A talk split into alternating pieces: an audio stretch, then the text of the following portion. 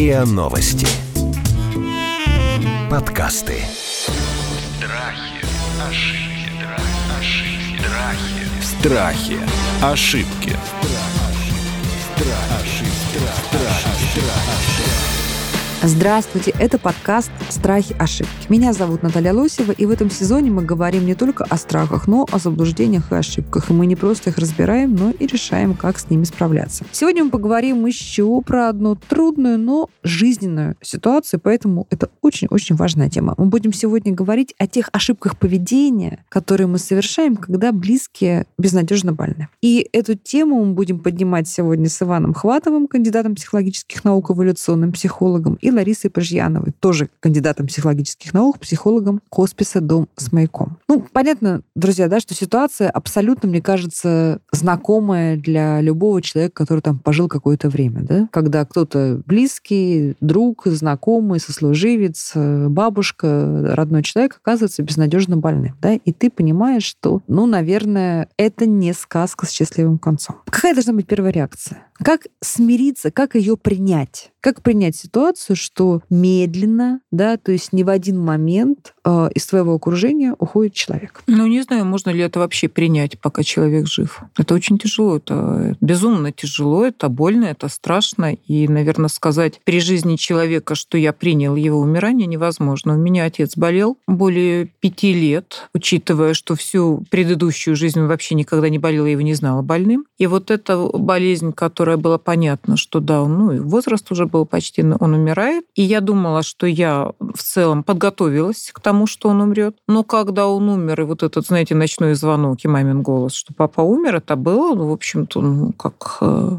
как просто удар, как вот тот самый пресловутый гром с ясного неба. И я поняла, что я вообще ни разу не была готова к его смерти. Болезнь близкого не готовит к смерти. Иван, что происходит с точки зрения биологии с нами, когда мы ожидаем вот это вот горе? Или мы вообще не должны разрешать своему организму думать об этом вот э, о плохом исходе. Что происходит с нами? Невозможно надышаться перед смертью. Это вот я проведу параллель с интересным исследованием. Как раз э, если коснуться темы стресса, да, то было две группы испытуемых. Да. В первой группе испытуемых сказали, что, слушайте, мы вам сейчас дадим выспаться, они очень хотели спать, и разбудим тогда, когда вам захочется. И они сами стали, вернее, сами проснулись в 9 часов утра примерно. И у них уровень гормонов стресса перед пробуждением сам поднялся, но они субъективно отдохнули очень хорошо. А другим сказали, мы вам сейчас не дадим выспаться и разбудим в любое произвольное время, а когда нам захочется. Хотя дали тоже выспаться ровно столько же. И у тех уровень э, гормона стресса держался всегда очень высоко в течение всего периода сна. То есть по факту они не отдохнули. Нам очень часто кажется, что если мы узнаем, что наш близкий человек скоро умрет, то надо за последние несколько там месяцев или лет многое успеть. Но на самом деле это не повышает качество жизни. Ни наше, очень часто, ни этого близкого. А потому что это перманентно держит нас в напряжении. И в данном случае вопрос, как к этой ситуации относиться, невозможно подготовиться к смерти. Я в данном случае абсолютно согласен. Сейчас стало принято говорить людям, которые безнадежно больны, ну, что называется, правду, да, то есть им говорят прогнозы, и они ориентированы. А нужно ли близким людям как-то эту тему поддерживать в разговоре с э, больным человеком? Ну, моя точка зрения, более того, моя уверенность в том, что человеку надо говорить правду, надо с ним разговаривать об этом, о его болезни, а отвечать на его вопросы. Другое дело, что это не надо форсировать, не надо как-то вот... То есть надо к этому очень бережно относиться, спрашивать, что ты хочешь знать о своей болезни, от кого ты хочешь узнать, от меня, от врача. Что ты вообще об этом сам думаешь, в том числе и о смерти да, вот ты думаешь об этом, а что ты именно думаешь? То есть нужно начинать этот разговор все таки близкому человеку, да, то есть не больному человеку, а тому, кто в его окружении. Ну, по-разному иногда. Если сам больной человек, в общем-то, не начинает этот разговор, да, может начать близкий. Но если тот, кто болеет, не хочет об этом говорить вот в данный момент, то он очень четко и ясно об этом даст понять, скажет, я не хочу об этом говорить, все. Если мы понимаем, там, ну, по-взрослому, по трезвому, поговорили с врачом, мы понимаем, что шансов совсем нет, и остались там, например, недели, а наш близкий человек, наш друг, родственник отрицает и говорит, давайте меня вот сюда повезем лечить, давайте там мне еще одну химию, давайте мне еще одну операцию, а вы-то знаете, что уже не надо ему. Как вот в этой ситуации себя правильно вести? Э, Должен людям? поговорить врач и рассказать то, что он знает, в общем-то, ну, свою картину, да, данной болезни, с, именно с больным человеком. Но прежде всего врач должен разговаривать, потому что он же специалист, он же понимает, он, его рекомендации важны. Ну а близкие, с которыми тоже врач поговорил, у них есть выбор. Нужно Они настаивать могут говорить, на правде? Ну, Или что нужно... значит настаивать? Они, вот объективная картина вот такова. Да? Мгм. Вот они дают вот эту, вот врач дает объективную картину, близкие, они тоже говорят, что вот объективно это так, но если ты хочешь там лечиться, действительно, человек должен быть максимально информирован, то есть он должен понимать, если он пойдет еще на одну химию, то что это будет для него дальше, да, вот. Если он э, там пойдет на операцию, то какой будет исход этой операции? Важна очень четкая информация, максимально, вот прозрачная ситуация, тогда у человека будет выбор. Если он будет знать, сколько он проживет там после химии, а сколько проживет не делая химию, и каково будет качество, ведь важно же еще качество жизни. Опять же, моей подруге отец отказался делать химию, у него было тоже очень большое чувство вины потом. Она говорит, наверное, мне надо было. А он сказал, я не хочу, я вот хочу спокойно прожить столько, сколько мне отпущено. Мне так плохо после этих химий, я больше не хочу. Человек э, имеет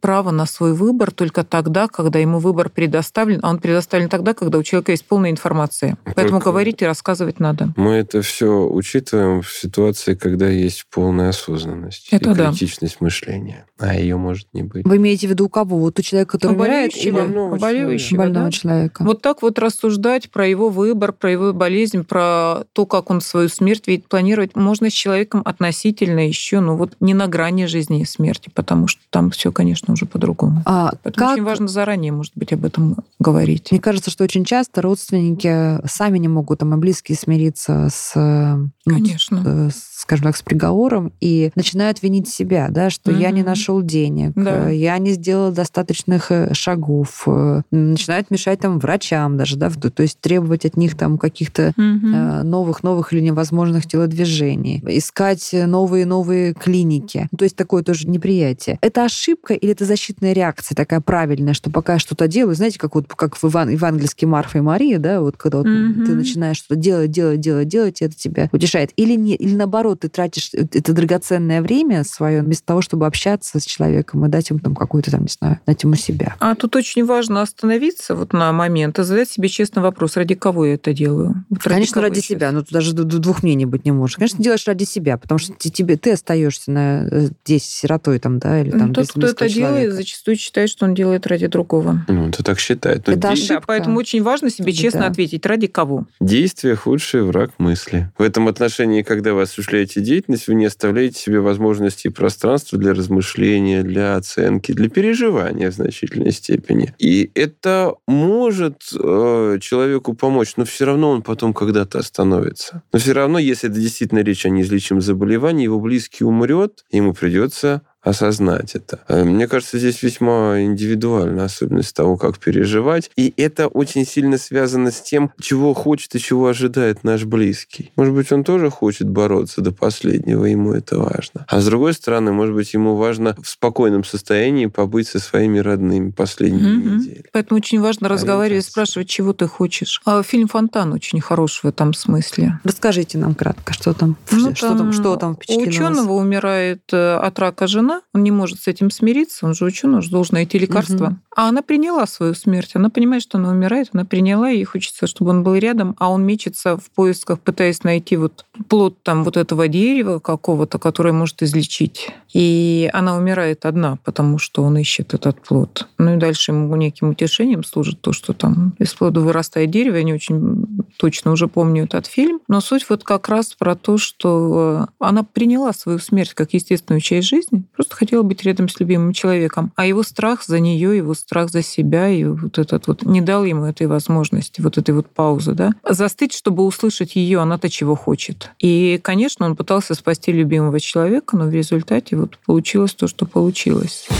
Страхи, ошибки, Страхи. Ошибки.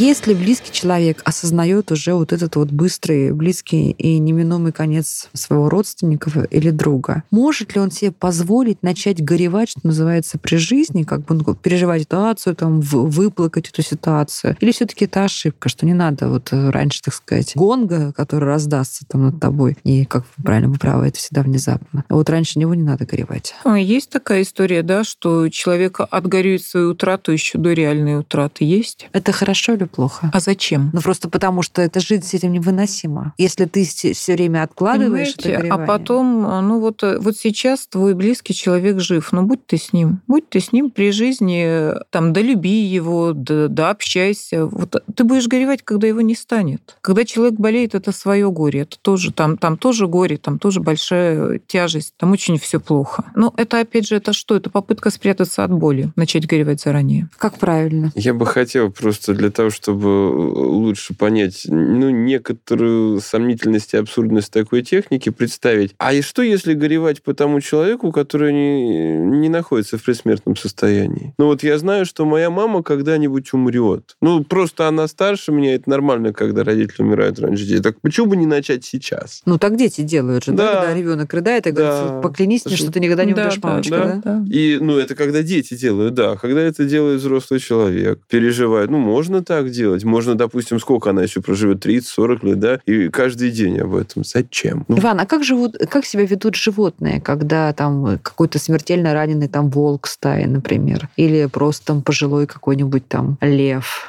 Как правило, тут умирать? момент заключается в том, что животные не осознают факта собственной смертности. И переживания из-за этого как такового не возникает. То есть, если, опять же, все, все та же самая ситуация, к сожалению, в большинстве случаев, если его здесь нет рядом, его нет в моем представлении, его нет в моем мышлении, и такого горевания не происходит. Мы можем себе представить ситуацию, они этого не делают. Им в этом отношении проще гораздо. То есть как та самая зебра, да? Да. Которую вы приводили нам в примере в другом эпизоде. Ну что ж, друзья, давайте тогда ваши там 3-4 главные рекомендации, как правильно безо... и относительно безошибочно пройти ситуацию, когда ваш близкий человек безнадежно болен. Я думаю, что самое главное — это не кидаться, сломя голову, что-то резко менять пытаться поменять его жизнь, пытаться прожить какие-то события, которые ты вот не успел раньше, и максимально их назвать, потому что это может быть потрясением для близкого и дискомфортом большим для него. То и есть не давить. Не давить, и в этом отношении не быть э, эгоистичным и эгоцентричным. То есть ориентироваться на то, что хочет твой близкий. Э, плюс еще, конечно, в зависимости от того, в какой степени он осведомлен и в какой степени он хочет быть осведомлен. В какой степени он хочет действительно это знать, потому что, возвращаясь к вопросу о том, нужно говорить или не нужно, здесь на самом деле нет единой точки зрения. Разные авторы полагают, что степень информированности может быть различна. Вот, и это очень большая,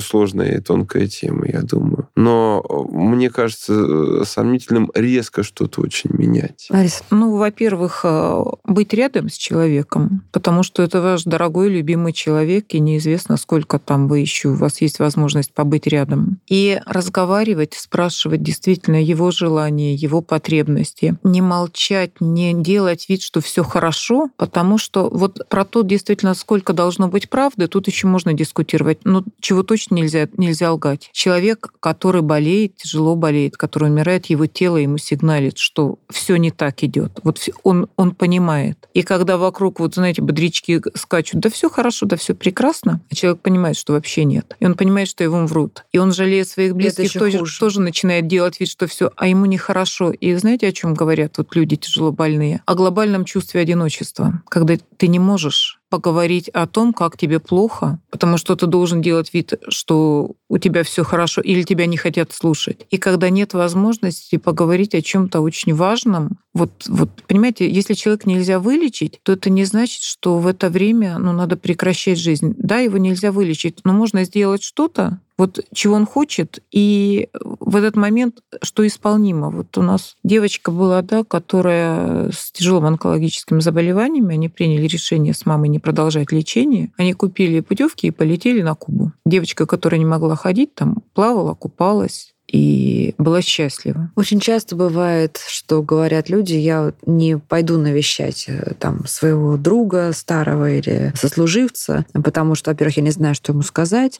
а во-вторых, я точно знаю, что там все плохо, а я ему не хочу врать, а правду говорить я тоже не могу, и находят ну, разные отговорки, и значит, они в итоге не, не приходят, не навещают, не звонят, не, не пишут, как бы окукливаются, и потом, я так понимаю, довольно тяжело переживают. Ну да. Как правильно человеку, который боится идти к тяжело больному, себя настроить? Все-таки прийти, чтобы это не было ударом для обоих. Вы знаете, вот у меня один рецепт для себя. В таких ситуациях, ну это еще с моей прошлой работы, да, я смещаю фокус внимания с себя на того человека. Угу. Потому что если я буду думать, как плохо мне, то, конечно, я ничего не сделаю, никуда не Нет, пойду. он говорит, что я знаю, что будет плохо, но я не хочу ему это говорить в глаза, лишать его надежды, а врать не хочу тоже. Да, я не, не буду, я о своих чувствах подумаю, я сейчас буду думать о том, как ему и что я могу сделать для того, чтобы ему стало немножко лучше. И о чем я с ним поговорю. Не обязательно же приходить и говорить там с человеком о том, как он планирует умирать. Хотя это тоже важный разговор, если человек хочет об этом поговорить. Всегда можно найти, э,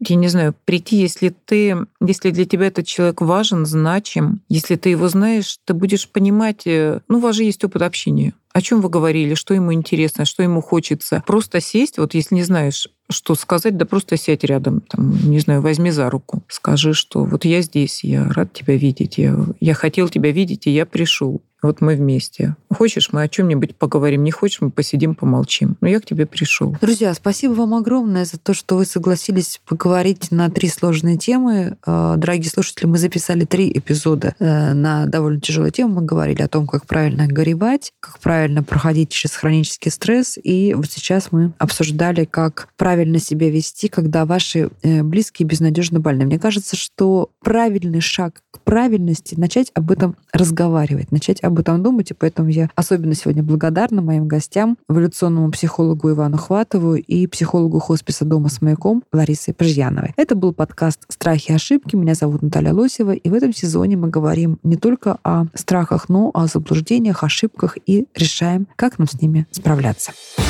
Страхи, ошибки. Страхи.